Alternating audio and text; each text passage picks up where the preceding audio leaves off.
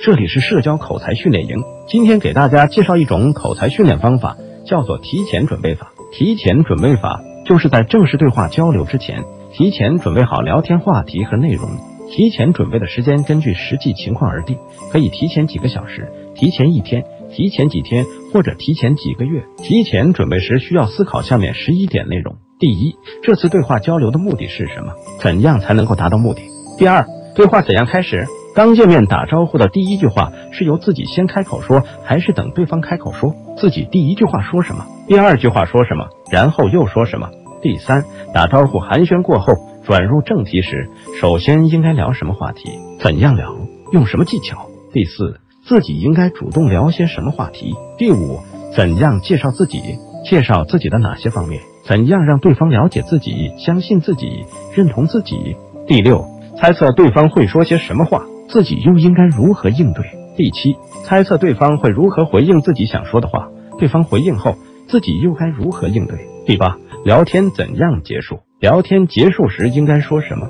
第九，这次见面交流的预约时间是多久？根据预约的时间，合理安排聊天话题和内容，制定合理的聊天技巧和策略。第十，尽可能的了解对方的学习、工作、生活经历，思考能不能从中寻找聊天话题。第十一，尽量了解对方的性格、兴趣爱好，根据对方的兴趣爱好制定对话策略和技巧。口才好的人，一般只有要见重要人物、谈重要问题的时候，才会提前准备。据说，阿里巴巴创始人马云见美国总统特朗普时，提前准备了大半年。口才好的人都会提前准备，那么口才不好的人就更应该提前准备了。提前准备越充分，正式对话时就越应对自如，对话的质量就越好，就越容易实现自己的对话目的。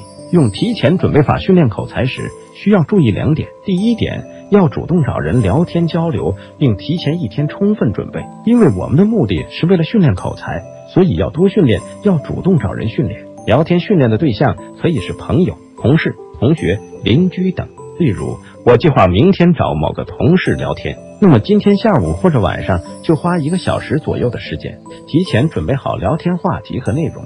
第二点，对普通的、不重要的聊天都要提前充分准备，因为对于大多数普通人来说，并没有那么多重要的对话需要提前准备，而且对于口才不好的人来说，越是重要的对话，提前准备时就越感到困难。感到紧张，感到束手无策，无计可施，所以要从普通的、不重要的闲谈聊天开始训练。因为不重要，所以提前准备时就没有压力，就能够正常发挥，这样才能够达到训练的效果。平时提前准备训练越多，等到真正有重要对话需要提前准备时，就会越容易越轻松，口才也会越来越好。